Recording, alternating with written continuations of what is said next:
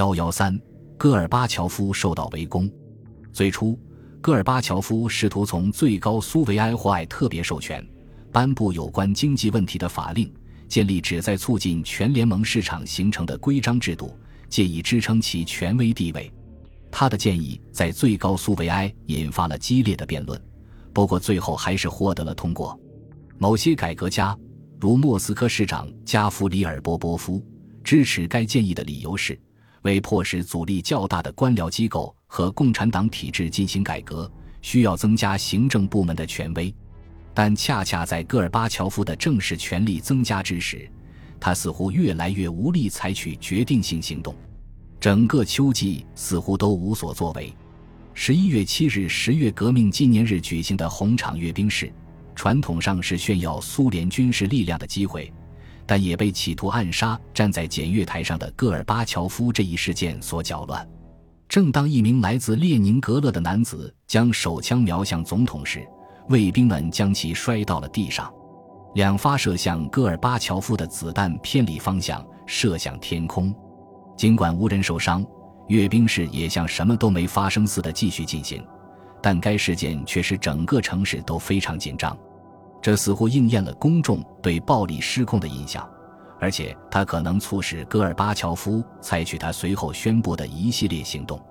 红场事件几天之后，戈尔巴乔夫召集了一次有一千多名经选举担任公职的军官参加的会议。对戈尔巴乔夫而言，此次会议竟是一场灾难，这些官员毫不隐瞒他们对戈尔巴乔夫的愤怒，认定他应对国家的不幸负责，并公开说他们对他的领导已不抱任何幻想。这次会议无疑加深了戈尔巴乔夫的如下担忧：即军队将会支持一场旨在推翻他的阴谋。仅仅三天之后。依然对此次对抗心存余悸的戈尔巴乔夫向人民代表大会提交了一份冗长报告，却引起了代表们的怀疑和敌视，这使得他的失望达到了顶点。最后是旗下决心支持强硬路线。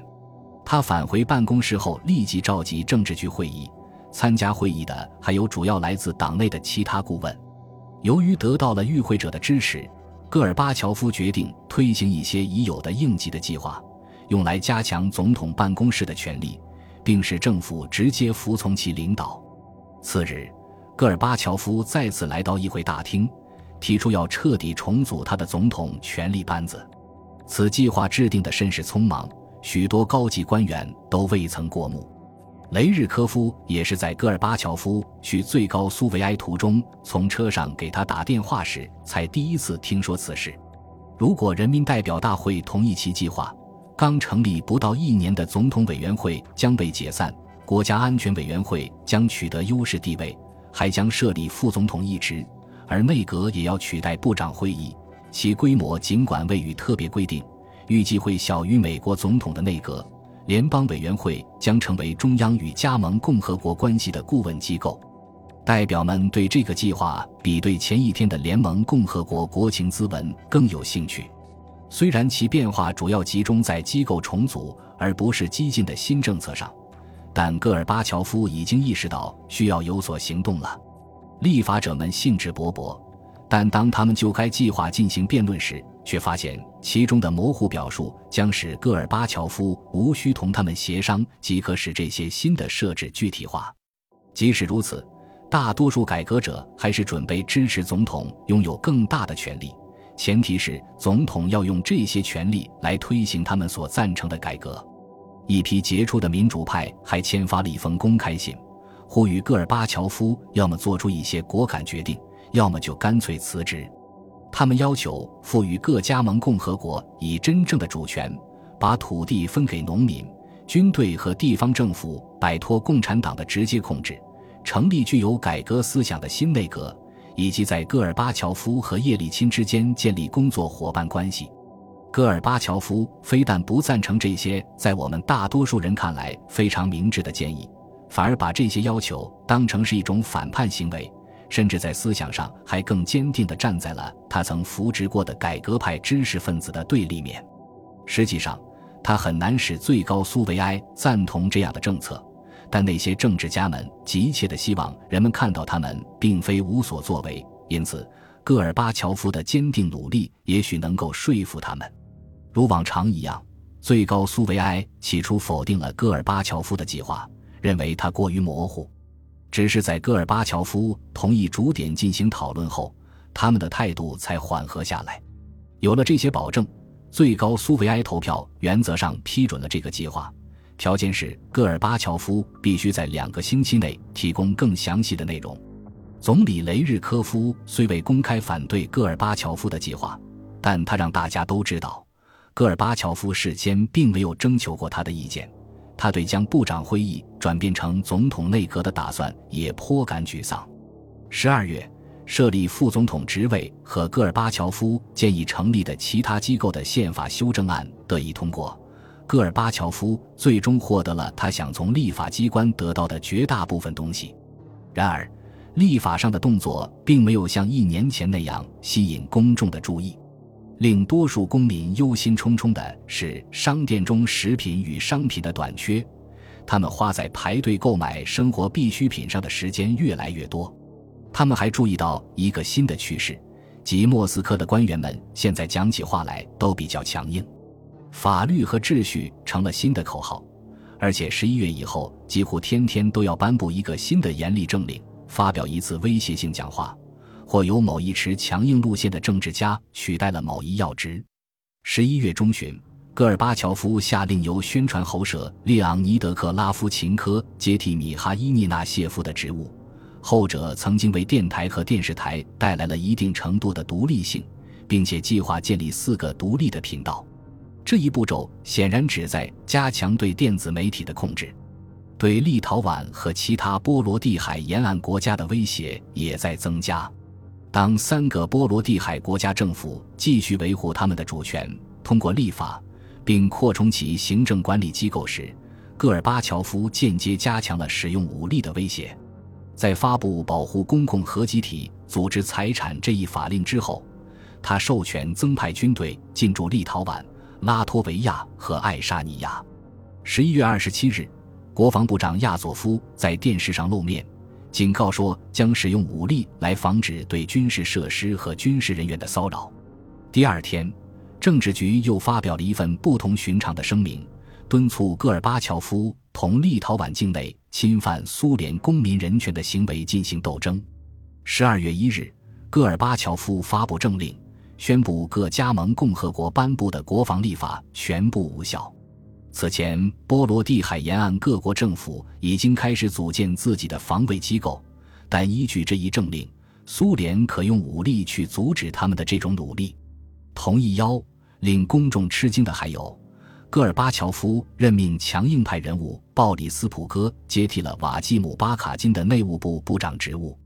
自1988年受命担任内务部长以来，巴卡金的声望日增，被认为是苏联，也可能是俄国。历史上第一个对法治含义有所理解的警察首脑，他十分英俊，经常身着做工考究的西服。也许好莱坞会挑选他出演詹姆斯邦德，但他在现实中则是一个勤于思索而非因循守旧的人。当我邀他讨论执法问题时，他非常坦率地描述了苏联民兵组织的缺陷：缺乏训练、低收入、腐败，所有这类问题都没有容易的解决办法。然而，他明白，要想使之在一个开放的社会里发挥效用，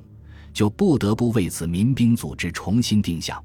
正如其回忆录所言，他曾试图建立起一支服务于法律和国家，而不是意识形态或者苏共的警察队伍。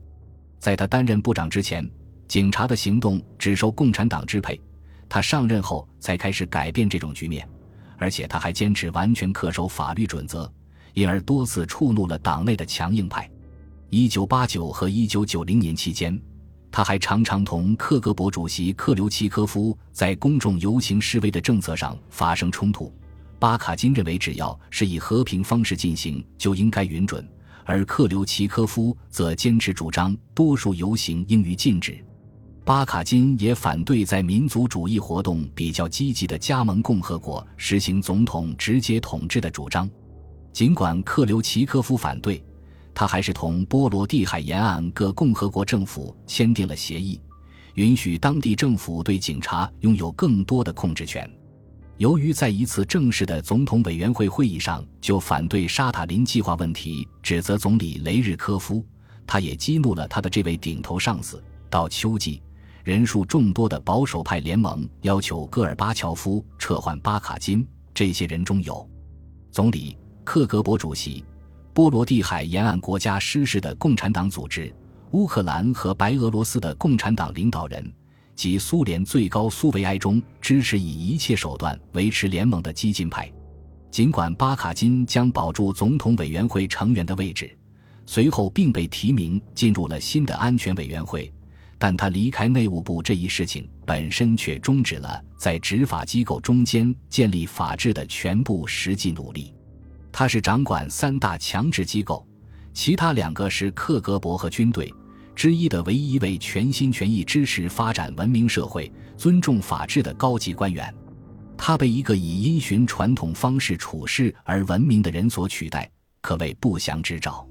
鲍里斯普哥的行为很快即验证了公众对他的猜疑。十二月五日，他在一篇措辞强硬的讲话中发出警告说，他已从戈尔巴乔夫处得到指示，要在全国范围内确保彻底贯彻苏联宪法。一日，戈尔巴乔夫就在一次工业部门经理会议的讲话中预告说：“严厉的、不受欢迎的措施不可避免。”十二月十一日，克留奇科夫也发表讲话，警告说国家正面临着解体的威胁，并指责外国情报机构正试图破坏苏联的稳定。人民代表大会下一次会议计划在十二月十七日召开，审议正式加强戈尔巴乔夫权力的那项宪法修正案。但有迹象显示，戈尔巴乔夫已不可能用这种新的授权去实施其在十一月十八日的公开信中所强调的那种改革了。一切都在向相反的方向演化。本集播放完毕，感谢您的收听，喜欢请订阅加关注，主页有更多精彩内容。